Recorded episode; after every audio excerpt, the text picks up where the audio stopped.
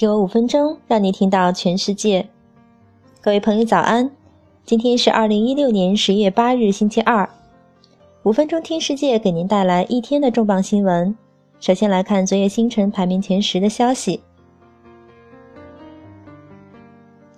汇丰银行三季度利润暴跌，比去年同期下降了百分之八十六。英国家庭债务上升至一万五千亿英镑。英国乐购银行数万账户被盗。传百度外卖寻求五亿美元融资。软银第二财季营业利润三十二亿美元，同比增长百分之六点八。苹果暂时下调 USB 杠 C 接口及周边外设售价。NASA 对 SpaceX 的燃料供给流程表示担忧。美国计划沿高速路建造电动汽车充电网络。Adobe 公司在实验如何修改已生成的录音。宣称受到优步司机性侵的女性与优步达成庭外和解。以上是今天的 News Top Ten，接下来让我们聊一聊人工智能将如何管理工作。从生活中的方方面面，我们都可以看出人工智能可以提高劳动生产率，特别是那些易于自动化的工作。各层级的管理者应该去适应智能机器的世界。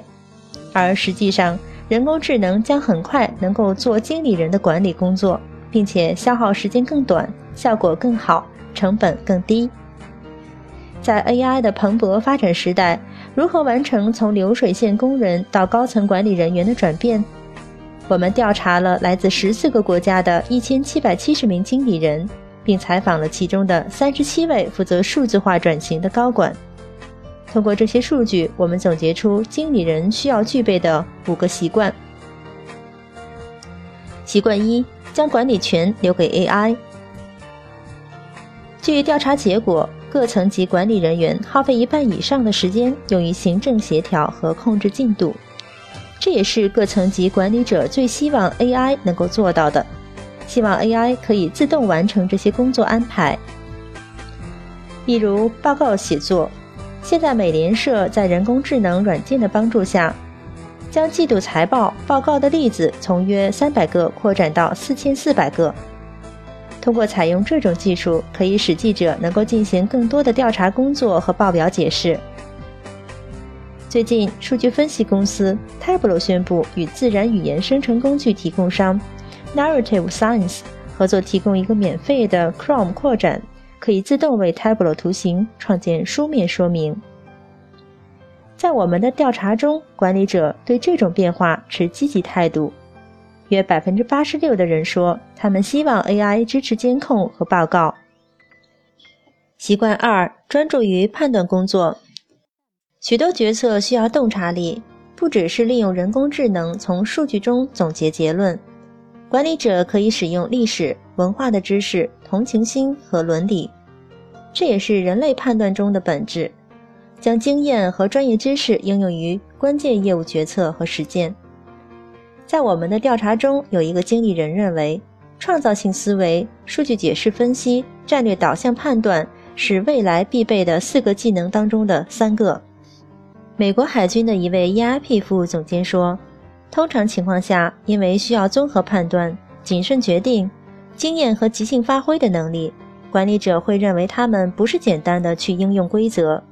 如果机器学习的潜在目的是去帮助做出决策，那么我们应该将技术的目的看作是辅助决策，而不是取代人的管理。习惯三：将智能机器视作同事。将人工智能视作同事的管理，没有必要与机器进行竞争。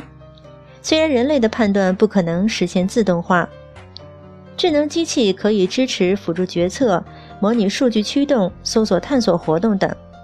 百分之七十八的受访经理人认为，人工智能可以在未来提供商业决策的建议。AI 不仅可以辅助管理者工作，还可以帮助管理者与机器进行对话，或其他更加直观的方式与机器交互。AI 将是随时待命的助手和顾问。习惯四，像设计师一样工作。虽然管理者的创造力是重要的，但更重要的是具备发挥他人的创造力的能力。经理将不同的想法集成到一个可行的和有吸引力的解决方案中。在我们的调查中，约三分之一的管理者认为创造性思维和实验是一个关键技能。他们需要学习，因为人工智能变得可以代替行政工作。习惯五。重视社交技能和网络。在调查中，经理人认识到工作中判断的价值，但他们低估了对网络指导和合作的应用，可以帮助站到新的高度。AI 可以帮助他们执行许多管理和分析任务。成功的步骤：AI 将被证明是费用低、效率高、比人类更公平。但管理者的关注点不应该在这里。这只是意味着他们的工作将会改变，专注于只有人类能做的事。写盈利报告是一回事，但是开发能够吸引员工并提供目标感的信息是人类的本职工作。跟踪进度和资源可能很快会变成机器的管辖，但起草战略仍属于人类。简单的说，我们的建议是采用人工智能进行更多自动化管理，而不是去取代人类的判断。如果公司可以承受目前分析人才短缺的风险，则可以试试他们的管理人员是否有能力与 AI 一起工作，像机器组织例行工作一样。管理者应按照如下步骤把人类主导做的事安排好：一、早期探讨，在不确定的未来确定方向。管理人员必须与人工智能磨合，并应用他们的观点到下一个周期开始。二。采用新的关键绩效指标，人工智能将为成功带来新的标准：合作能力、信息共享、实验学习、有效决策和突破见解。三、制定创造力、合作、换位思考和判断的培训和招聘政策。领导者应该培养多元化的员工队伍和管理团队，平衡经验与创造性和社会治理。以便在决策中来补充其他支持声音。虽然人工智能取代可替代性的工作的局面不会马上到来，但人工智能的发展速度确实远超出大多数管理者的意识。我们应该为迎接人工智能做好充足的准备，应该把人工智能看作发展的一个机遇。好了，今天的五分钟听世界就是这样了。更多新鲜资讯，你可以关注微信公众号“五分钟听世界”，我们将在第一时间为您传递重磅资讯，有度有料的资讯就在这里了。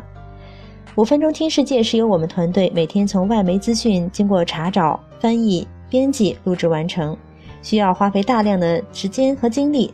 希望您的持续关注，也期望您能对我们的努力进行打赏。明天再会。